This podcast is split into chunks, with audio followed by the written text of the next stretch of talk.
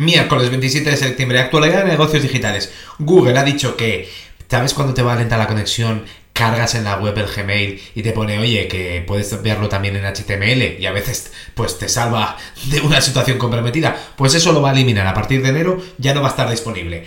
Apple, el iPhone 15 parece que se calienta. Hay usuarios que ya dicen que si estás mucho rato usándolo o cuando lo estás cargando, que es más peligroso, sobre todo en aviones, que ya ha habido explosiones, no con el iPhone, pero con otros teléfonos, se está sobrecalentando. Y luego, han sacado eh, la funcionalidad del AirPod nuevo porque en el evento había tantas cosas que no tenían tiempo para hablar de todos los productos. Bueno, pues los AirPods tienen nuevas funcionalidades, te las dejo en el link. Una de ellas es que la cancelación del ruido es variable para que si viene un camión, que estás por la calle, con cancelación de ruido no te enteras, pues para que puedas escucharlo se adapta y para que puedas escucharlo y que no te atropelle. Amazon ha dicho que todas las funcionalidades estas de Alexa de detectar humo y el monóxido de carbono pasan a su versión de pago de 5,99 dólares. Spotify ha dicho que también va, no solo YouTube, que esto te lo contaba el otro día con YouTube, va a traducir los podcasts que ahora mismo, por ejemplo, están en inglés, te los va a pasar a castellano con las voces de eh, los protagonistas. Es decir, es como si fuese, es una traducción automática con la voz del protagonista,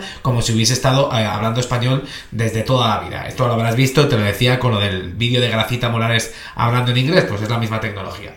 Luego, Get Images, que había eh, demandado a Midjourney por el uso ilegítimo de sus eh, fotos, dibujos y tal para entrenar los modelos de inteligencia artificial, ha llegado a un acuerdo con Nvidia sobre fotos que sí que se tienen derechos para, para hacer este tipo de cosas y entonces ha sacado una funcionalidad de inteligencia artificial para que tú le pones lo que quieras y te lo crea en tiempo real. Vale, la huelga en actores parece que está llegando a su fin. Y dices, ¿se ha solucionado el problema? Porque tenían, oye, que si la inteligencia artificial nos va a quitar el trabajo y tal, que es un riesgo legítimo pues han dado una patada para adelante, porque esto es un acuerdo, en principio, parece que están las bases, no está firmado todavía, pero va a ser de tres años y veremos si en tres años no tenemos esta misma huelga. Tinder ha sacado, lo hablábamos hace unos meses, ha sacado su nuevo producto a 500 euros al mes y te dices que, te dan por 500 euros. Bueno, pues la chapita para que veas que eres de los que puedes pagar 500 euros, para bien o para mal,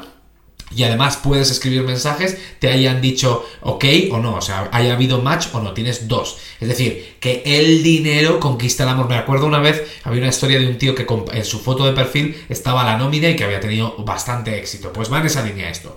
Blue Origin, que es la, compañía de, de Jeff Bezos, el de viajes espaciales, cambia de CEO y ha, ha fichado al Senior Vice President de dispositivos de Amazon para ser el CEO de Blue Origin. Reddit, que es una especie de bueno, un foro, ¿vale? A sus usuarios más premium, eh, que antes les daba, bueno, les da karma y también unas cosas que se llama gold, pues ahora van a poder traducir el gold por dinero. Es decir, que si tú eres un buen usuario vas a poder ganar algo de pasta en Reddit. Y luego en el artículo en detalle de hoy tenemos a Amazon y Anthropic, que te contaba ayer que eh, están invirtiendo pasta Amazon y Anthropic, se necesitan. ¿Y por qué se necesita? Pues básicamente Anthropic necesita Amazon porque el costo de computación en la nube es enorme, entonces necesita que o bien se construye su propia nube, que eso es una pasta enorme, o bien se alía con una nube, que en este caso es Amazon, mismo movimiento que OpenAI con Microsoft, y eh, Amazon ha dicho que va de primeras a invertir 1.250 millones, que se puede expandir hasta los 4.000, que es, eh, digamos, el titular de la noticia.